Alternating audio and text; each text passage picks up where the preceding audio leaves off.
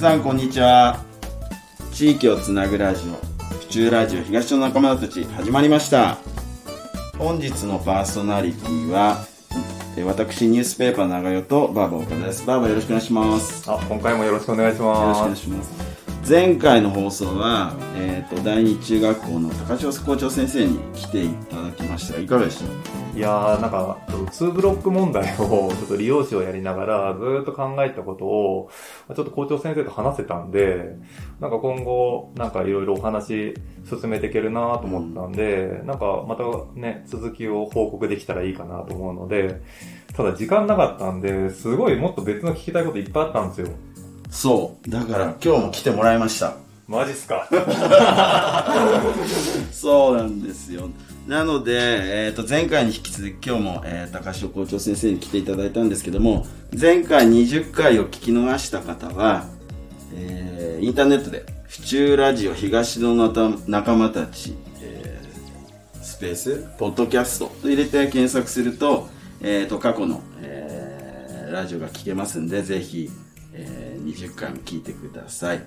それでは、高橋校長先生、今日もよろしくお願いいたします。また来てしまいました。よろしくお願いします。お願いします。それでは今日から初めて聞いた方に簡単に高潮校長先生の紹介を私からさせていただきます。えー、高潮校長先生は府中市宮町出身で、現在も府中市にお住まいで、えー、去年、え1年前から府中第二中学校の校長先生をされています。校長先生今日もよろしくお願いいたします。よろしくお願いしますはい。それでは、えー早速お聞きしたいんですけども、校長先生が月に2回ぐらいですかね、出されてるあの学校代理あるじゃないですか。そのなんか学校代理の、こう、への思いとか、そういうのちょっと聞かせていただけたら。はい。えー思いは実はいっぱい込められていて、ほんの一部だけになってしまうんですけれども、はまずあの子供たちにですね、字をいっぱい読ませたいおというところなんですね。で、私も実は中学校の時の国語の授業を思い出すと、とにかく当時の国語の先生が、とにかく読ませる、書かせるっていうね。きっと先生楽してたと思うんですね。教科書写せっていうだけなんで。まあ、ただそれがすごく勉強になって、あのーちょうど知識欲もすごく高いね、ね、あ年頃なんでね、あの、そういうタイミング残さず、いろんなえー文章に触れさせたいなっていう気持ちですね。あとは、あの、思考、考えっていうのは、えー言葉で思考するわけですよね、我々は。で、やっぱり言葉をいっぱい知ってる、つまり語彙が多い、えー子供は思考が豊かになると私は思ってるんですね。やっぱり言葉が少ない子供は悩んだ時とか苦しんだ時に言葉で処理ができないために体につまり暴力的になってしまったりとかね、うんあの処理ができないからっていうことになるんですけれども、で、私もずっと教員になってからもう三十何年間、もうとにかく子供たちが、まあ、担任時代は学級代理を書いてました。でやっぱり読ませることによって、まあ子供の思考豊かになるし、喋るようになるし、考えるようになる。それはもう本当に実感してるので、まず一つは、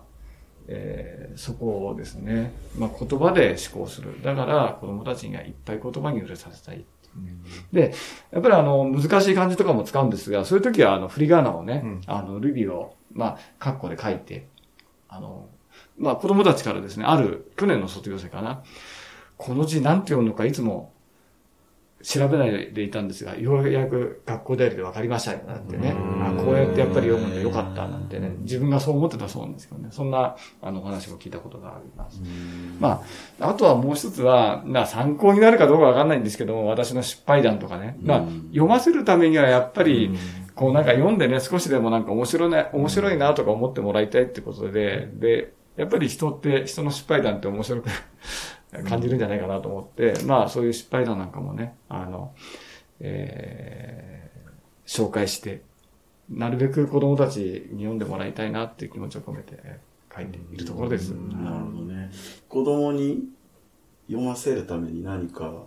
例えば感想を書かせたりとか、そういうことはやられてる？あ、あの、特にね、感想とか、あの、書いてとか言ってはいないんですよ。意外と中学生読んでくれて、で、あの、昨年度ラブレターをね、ああの、話題に、えー書いた時には、まず読んだ、あの、まあ、失礼だけど、おばさんの年頃の先生がね、すごくね、興味持ってくれて、でわざわざ学級でそれをね、読み聞かせをしてくれたりとかして、あ、日中の先生。そう。そうすると子供たちもそれでね、校長先生読んだよとかね、ん。面白かったっていうのは反響がね、結構あるんですよね。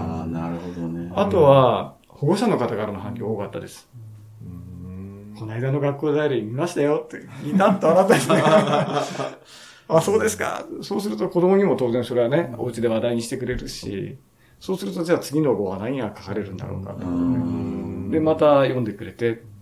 で、感想を寄せてくれるなんてことは結構あります。なるほどね。そう、うちもそうですもん。だってあれを妻が僕に勧め、子供に勧め。やっぱそういう形で見てるで本ありがとう当、ございます。もううち息子にだからこれもう全部毎回毎回感想文書かせようかなと。嫌になっちゃいます。で僕たちもさ、バーバーもさ、うんうん。あの、メザミ、メザニュース？メザニューね。その、お客さん向けのはいそのニュースレターで、うちだとフレンズレターってお客さん向けにニュースレター書いてるんですよ。うん。でもやっぱり失敗談とか書くとお客さんが、あ、こいつ面白いなと思って興味持ってくれると思って、うん。なるべくそういう失敗とか、だから子供のずっこけ話みたいな書くとすごいお客さんが喜んでくれる。からすごい、うん。もう校長先生の学校で楽しい。いやいや、ありがとうございます。あと、ぜひあの、日中のね、ホームページに添付してあるんで、あはい。そう、皆さんも、見れるんですよね。皆さんも読むことができるんで、ぜひぜひうん。読んでいただけたらと思います。あと先生はあの、スポーツもスキーですか、はいスキーがきっかけで先生やられたって。あとは空手もあ、やられてた。空手は、あの、健康づくりで、今はこんなね、痩せちゃってるんですけども、当時体重が88キロぐらいあって、えー、すごい。で、当時の教え子から時々今もメールが来るんですけれども、当時の先生って本当死ぬほど怖かったですよね。そういうね、イメージをね、持ってるんですよね。で私結局別に怖いなんてイメージ、怖くしてるわけもないし、ただ体がね、大きくって、追っかけるとね、まあ、すごい迫力があるんですよね。バーッと生活指導主義でやってましたので、なんか私の授業の前に子供たちは、あのゴジラのテーマで、なんとなくみんなで口友情テーマ入ってくる ですよ、なんて言われて、えーってちょっとがっくりしちゃったんですけどね。まあ、まあ、それであの、体があんまりにも大きくなっちゃったんで、少しダイエットしなきゃっていうことで、アルゼンチンで空手を始めたんです。ああ、なるほど。アルゼンチン人の先生に習ってました。空手を。アルゼンチン人に空手を習ってるんですはいや、あの、ちょうどこの僕たちのラジオで、実は何回か前に、そのマルチスポーツっていうことをまあ取り上げたことがあって、あーはい。まあ、要はその、同じスポーツをずっとやるんじゃなくて、まあ、二つの、まあ、複数スポーツをやることで、まあ、怪我の防止だったり、あとはその、要はコミュニティが増えることで、い。ろんな大人と知り合ったり、コミュニケーション、そういった効果があるっていうのがあったんですけど、ね、まあ、そうそうそう。あのー今結構うちに来る子たちとも話しててもそうなんですけど、あの部活の掛け持ちとか、あと外部のスポーツ、野球、サッカーやってて、あの学校の部活ができるかとかで、結構悩んだ結果、結果、まあ学校で2つやるっていうのも結局無理だから1つを選んでいくっていう子がすごい多くて、で、今もそのさっきマルチスポーツの研究っていうのを僕らもなんかちょっとあの、一緒にやらせてもらったりしてて、で、海外のスポーツでは、さっきなんかおっしゃったように、こう、空手やってたりとか、そういうのあるじゃないですか。で海外で一つのスポーツを取り組むよりも、複数のスポーツを同時にやることによったりとか、シーズンスポーツをやることによって、外傷予防になったりとか、コミュニティがこう増えることによって、あの、社交性が増すとか、うんそういうメリットが期待されてるみたいなんで、二つ以上のこう部活に入るってことに関しては、あの、校長先生はどういうふうにお考えなのかなと思ってちょっと、なるほどねうん、聞かせて。あの、結構ね、部活って、実は言うと縛りがあって、おあのー、一つ、登録をしなきゃいけないんですね。はいはいはい中大連の加盟、ん中大連っていう組織があって、うん例えば、ラグビー部で登録をすると、ダブルの登録っていうのがなかなか難しいんですね。うできない。必然的にどうしても一つの部活。うんで、まあ、掛け持ちするとしたら文化部と、まあ、スポーツみたいなね、形になってしまってますよね。あと、外部の、で、サッカーやってるとか、ありますよね、野球とかねはいはいはい。今度そっちで登録すると、えー部活の方はこう入れないとかね、そういう縛りがいろいろあって、難しくなってるんですよ、なんね。か、試合に出るって考えると、どうしても土日が試合で重なるじゃないですか。うん。だから、一つにやんないといけないのかなっていう考え、とても強いと思って。て、えだけど、例えば1年生とかって、まあ1年生の大会もありますけど、うん。結局なんか2年生、3年生になるにつれて、うん。どんどん良くなっていくというかあるじゃないですか。1年生で仮入部のなんか1回、2回とかじゃ、なん。かやっぱ選びきれないかーら、うん。1年生の時は、例えば2つ、週3回ずつ、ええ2回、2回でも出て、2年生から1個に選ぶとかっていう選択肢もあると、えーなんかもうちょい子供たちのそうですよね。幅って、で、コミュニティがやっぱ増えるとええ、なんかすごい、こっちでも相談できて、こっちでも相談できて、子供のプラスにもすごいなると思うんで、うんなんかそういう風にね、なんか進むといいなっていつも考えてるんですよ。そうですよね。うん。あの、ちょっと全日光の例になっちゃうんですけれども、あの、私はど、あの、部部活掛け持ちっていうのかな、あの、スポーツのね、いろいろて経験するっていうのは非常に大切かなと思うんですね。その体の調整能力とか、先ほどおっしゃった通りも、怪我の防止とかね、すごくこう、繋がっていくってことでいいかなと思っているところなんですね。で、全日光の場合は、例えば運動部に入ってる子に、まあ、文化部を進める。うんで、私、そのスポーツと芸術っていうのはバランスよく、こう、子供たちが経験するってことは非常に大大事だなと思ってて、スポーツだけじゃなくてね。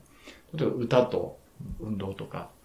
で、非常にうまくいってるんですね、それがね。うんうんだから、まあ、3年生の、えー春まではサッカーやって、でそこでもうきっぱりやめて、えー大会終わったら合唱部に入るとかね、うんそういう形でやって、そうするとね、なんかね、子供たちがね、こう、成長するって一言で言い切れないんですけど、みるみるこう変わっていくっていうかね。